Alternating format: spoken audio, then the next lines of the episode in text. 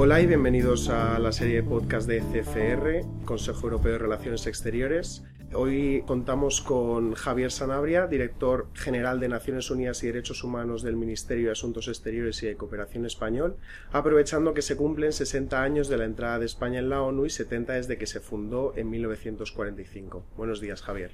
Muy buenos días. Bueno, eh, en primer lugar, nos gustaría que nos comentara eh, cómo se ha beneficiado España de su condición de miembro de Naciones Unidas desde que entró y cuáles han sido sus contribuciones más importantes o más destacables eh, en, en su trayectoria como miembro de Naciones Unidas. 60 años después del ingreso de nuestro país en Naciones Unidas, que acabamos de celebrar aquí en España con la presencia destacada del secretario general Ban Ki-moon, en un acto en el Palacio Real que presidió Su Majestad el Rey. 60 años después, digo, oh, no nos podemos imaginar eh, que no fuéramos miembros de Naciones Unidas y tampoco nos podemos imaginar este mundo convulso, con muchos conflictos y muchas crisis, sin Naciones Unidas. Por lo tanto, mm, yo diría que eh, España en su relación con Naciones Unidas ha ido desde la no pertenencia, porque no fuimos eh, miembros fundacionales, durante 10 años estuvimos fuera de Naciones Unidas, eh, es decir, de, estar ajenos a una organización que nacía pues para contribuir a la estabilidad y a la paz en el mundo, a su progreso y a los derechos humanos, a formar parte de lo que yo diría es el núcleo duro de países eh, de la organización. ¿Qué quiero decir con esto? Quiero decir que España, es la segunda parte de su pregunta, eh, desde hace ya años eh, es eh, un contribuyente destacado en muchos aspectos que hace Naciones Unidas. En operaciones de mantenimiento de la paz ya llevamos más de 25 años participando en distintas operaciones, más de 130.000 soldados militares españoles han participado en operaciones de mantenimiento de la paz tenemos, por lo tanto, una contribución destacada. Participamos en una cumbre, ahora en septiembre, que presidió eh, eh, Obama junto con el secretario general para reforzar la eficacia de estas operaciones. Y ahí había un grupo de países, es decir, no estaba todo el mundo, y nosotros estábamos. Derechos humanos. Eh, realmente queremos promover los derechos humanos en todo el mundo. Es una tarea eh, difícil, es una tarea en la que se requiere eh, paciencia, contención, pero mucha perseverancia. Somos también, creo que nos podemos presentar con esa credencial de valedores de los derechos humanos en el mundo.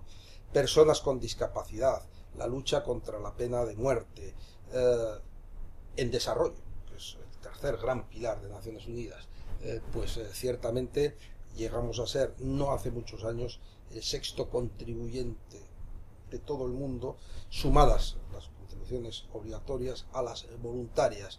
Hemos tenido un papel muy destacado eh, en la financiación y ejecución de los objetivos de desarrollo del milenio del 2000 y ahora queremos volver a estar entre los eh, eh, principales impulsores y ejecutores de los objetivos de desarrollo sostenible de la Agenda 2030 que se acaba de adoptar en septiembre pasado en una jornada eh, en la que la delegación española estuvo encabezada por eh, el rey don Felipe. Bien. Em, en los últimos años eh, se, han, se han alzado voces abogando por una reforma de las Naciones Unidas, en especial del Consejo de Seguridad. nos, nos, gustaría saber en este sentido cuál es la postura de España respecto a esta hipotética reforma en, el seno de Naciones Unidas. Naciones Unidas, como toda organización necesita adaptarse pues, a, los tiempos eh, a los que quiere ser eh, contribuyente, em, eficaz. Eh, ciertamente, 70 años después de su nacimiento, el mundo de hoy no se parece al mundo del año 45, no se parece al mundo de la Guerra Fría que podemos dar por terminada en torno a 1989-1990 y Naciones Unidas pues necesita un traje nuevo, eh, pero esto no se hace de la noche a la mañana. El debate sobre la reforma del Consejo de Seguridad, que posiblemente sea el órgano que eh, más necesita adaptarse pues, a un mundo en el que ahora hay 193 estados, cuando solo fueron 51 los que fundaron Naciones Unidas. Ya ese dato pues refleja que el Consejo de Seguridad de 15 hoy pues no es suficientemente representativo. no está ahí África ejemplo, que solo tiene tres, dos o tres según en qué bienios, miembros no permanentes. Eh, hay que ampliar el Consejo de Seguridad, eh, tiene que haber más países, de tal manera que ese sería el objetivo, que todos los países tengamos más posibilidades de servir en el Consejo de Seguridad, de ser elegidos al Consejo de Seguridad. Nosotros lo que no queremos, en ningún caso, porque nos parecería que sería extender una anomalía que tiene un origen histórico, pero que ya no tiene razón de ser, es que hubiera más miembros permanentes, y desde luego lo que sí quisiéramos es eh, que se redujera el veto, si no pudiera eliminarse del todo, que es utópico, porque ciertamente, eh, bueno, como dicen algunos de los miembros permanentes, eh, forma parte de, la esencia del pacto inicial fundacional de Naciones Unidas. Pero en definitiva, más miembros, más transparencia. El Consejo de Seguridad, lo dice la Carta, actúa a nombre de todos los miembros de Naciones Unidas. Por lo tanto, tiene unas funciones delegadas que le han sido atribuidas. Eh, no actúa por sí y ante sí, actúa para los demás. Por lo tanto, eh, eso también es importante, eso hay que reforzarlo. Y creo que nosotros ahora, este mes de octubre, que acabamos de terminar eh, la presidencia mensual, hemos hecho mucho en ese sentido. Se nos alaba nuestra transparencia y nuestro deseo, voluntad y rigor informativo hacia los no miembros del Consejo de Seguridad. Eso eh, estaba leyendo ahora informes eh, recientes sobre evaluaciones primeras de, la ejecución de nuestra presidencia y eh, esa es una de las cosas que se dice en Nueva York y nos lo reconocen también aquí. Nos lo reconocen también aquí que estamos siendo muy transparentes. Pero de nuevo, un Consejo de Seguridad más amplio, sin más miembros permanentes, con menos veto, más eficaz. muy bien. para un momento? porque los, los vídeos son de 10 minutos. Vale, ya está. Ya podemos seguir. Em, bien, justo se estaba refiriendo, estaba iniciando eh, la siguiente pregunta sobre el balance, si nos puede hacer un balance eh, general sobre la participación de España como miembro no permanente del Consejo eh, en las cinco ocasiones, las, o sea, en las cuatro ocasiones anteriores que ha sido miembro, pero sobre todo en la, en la actual. Pues si me lo permite, me voy a centrar eh, en la actual porque agota a nuestros esfuerzos y llegará el momento, ¿no? Cuando llegue el 1 de enero de, 1900, de 1900, perdón, yo estoy un poco atrasado, de 2017, de 2017, pues también tendremos tiempo de comparar, ¿no? Lo que hicimos en otras ocasiones. Pero hay un dato que es eh, clarísimo Consejo de Seguridad eh, tiene cada vez más trabajo. Eh, cada vez se reúne más a menudo. Hace años, hablo de hace 20, 30 años o más, el Consejo de Seguridad se reunía excepcionalmente. Existía como, como tal, pero no se reunía muy a menudo. Ahora las reuniones son continuas, mañana y tarde, eh, algunos viernes se respetan, pues en fin, para dar también una cierta amplitud. Y luego están las reuniones de emergencia, pues que vienen eh, porque mm, en el mundo ocurren cosas que el Consejo de Seguridad pues tiene que, afrontar, ¿verdad? Entonces, en mm, este mes que ha sido de, mucho trabajo, eh, el balance que hacemos es muy positivo. Eh, muy positivo porque teníamos cinco prioridades dentro de las grandes prioridades del mandato, que son más de cinco. Queríamos centrarnos en solo un mes en eh, cinco áreas. Lucha contra el terrorismo y hemos llevado la voz de las víctimas del terrorismo al Consejo de Seguridad en una reunión específica en la que han sido protagonistas. Esto ha sido muy importante, reconocido por las propias víctimas españolas y de otros lugares del, mundo. Eh, mujeres, paz y seguridad. Tuvimos un debate que fue un gran éxito de desde todos los puntos de vista. Se batió el récord de participantes, oradores, intervinientes en el debate, más de 110. Conseguimos una nueva resolución eh, sobre mujeres, paz y seguridad que, también va a ser de referencia. Eh, la famosa en el mundo de Naciones Unidas 1325, que cumplía 15 años ahora, eh, va a ver cómo O hay otra que es la 2242, eh, no le va a hacer sombra porque evidentemente estamos construyendo sobre ladrillos eh, anteriores y la 325 es la piedra angular de todo esto. Pero en fin, de nuevo, de referencia, sobre todo se refuerza la participación de la mujer como agente de paz. Eh, Oriente Medio es el gran tema eh, muy recurrente en el Consejo de Seguridad. Está Israel-Palestina y está Siria. Debate abierto a nivel ministerial. Se nos reconoció que fue un acierto invitar a ese nivel, cosa que no se había hecho en los últimos años para ese debate específico, donde eh, lanzamos nosotros como delegación dos propuestas. Eh, que los líderes religiosos de Jerusalén se reúnan para eh, que no añadamos un contenido o un ingrediente religioso a un conflicto entre dos naciones, Israel y Palestina, que en sí mismo pues ya es complicadísimo porque eso lo exacerbaría. Segundo, una nueva conferencia de Madrid, un Madrid 2, 25 años después de aquel Madrid de 1991 para que la comunidad internacional, eh, digamos, oriente y, presione, en el buen sentido de la palabra, a las partes de Israel y Palestina para que negocien directamente, porque la solución a ese conflicto o solo puede llegar de la mano de negociaciones directas, pero que tienen que estar auspiciadas, amparadas y en su caso, si se llega a un éxito también eh, de la negociación a una solución de paz de dos estados, pues eh, supervisadas por la comunidad internacional. Por lo tanto, ese es otro ámbito en el que hemos tenido un papel destacado. Otro, lo humanitario. En Siria somos ponentes junto con Jordania y Nueva Zelanda y tratamos de, impulsar eh, ese expediente.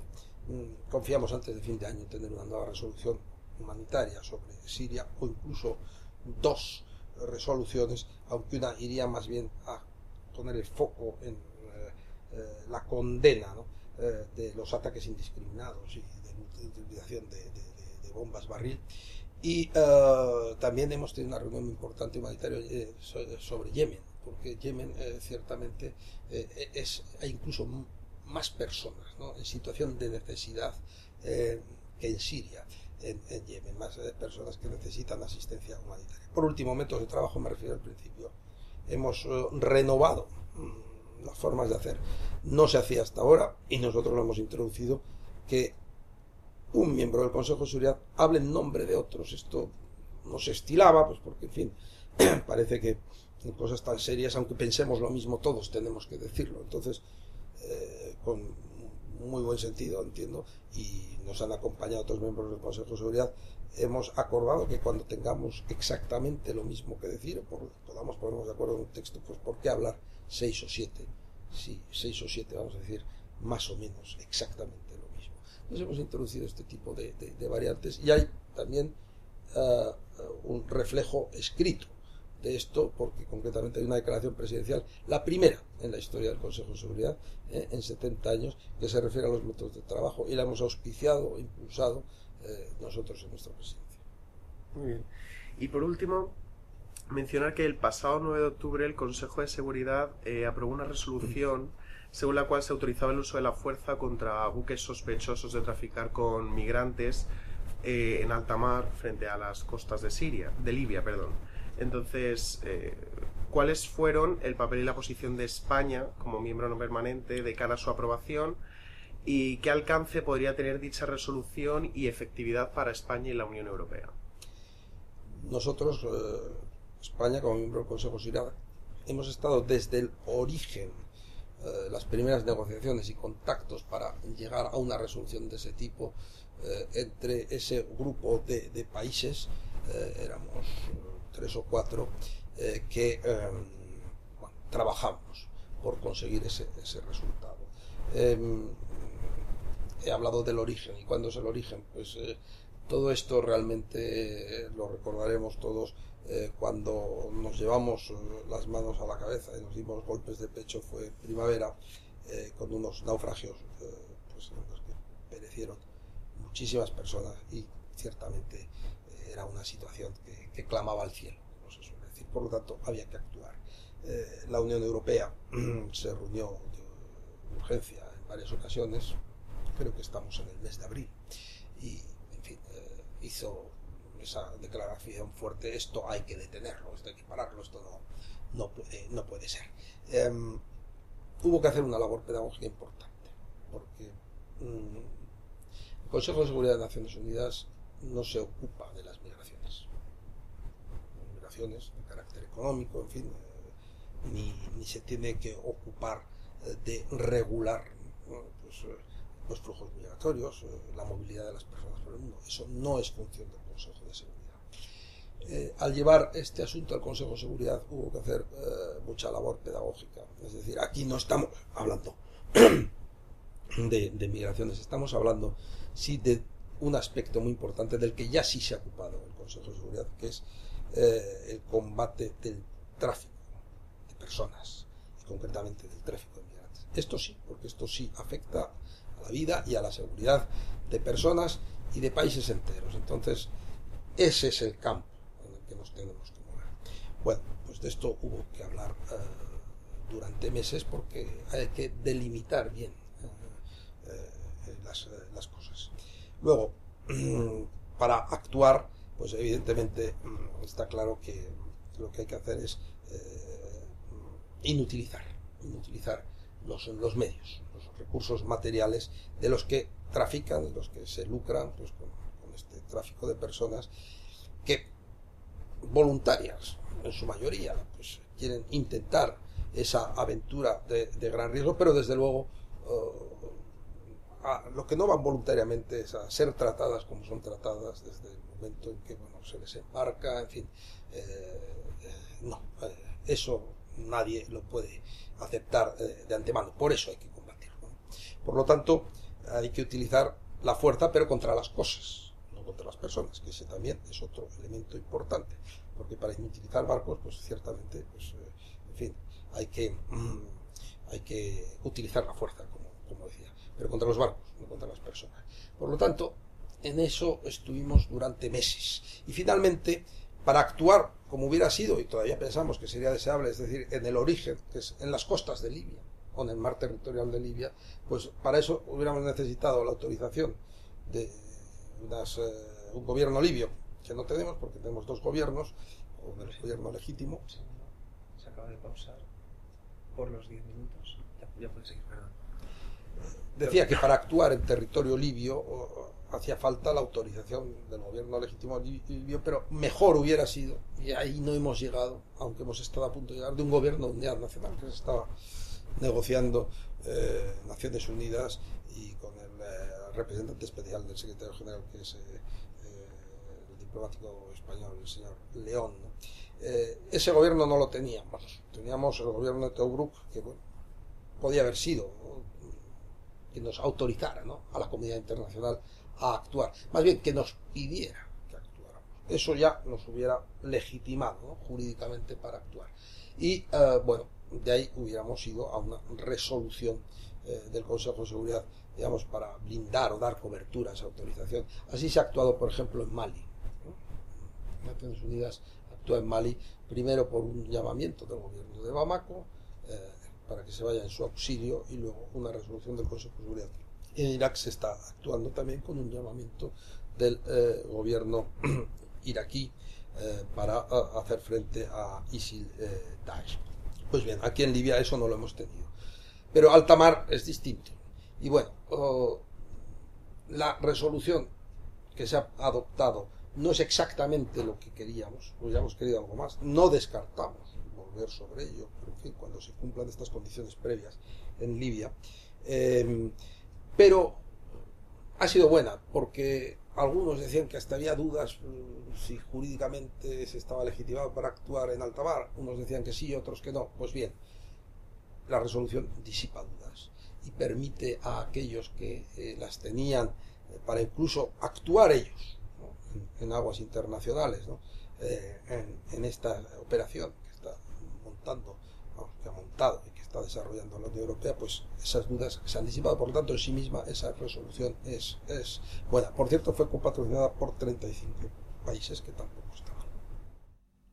Escuchábamos a Javier Sanabria, director general de Naciones Unidas y Derechos Humanos del Ministerio de Asuntos Exteriores y Cooperación Español, entrevistado por Roberto Reyes de CFR Madrid hoy día 4 de noviembre de 2015. No te pierdas otras opiniones y análisis de nuestros expertos en la web ecfr.eu y en nuestro blog ecfr.eu barra Madrid. Además, puedes seguirnos en Twitter y en Facebook. Muchas gracias y hasta la próxima.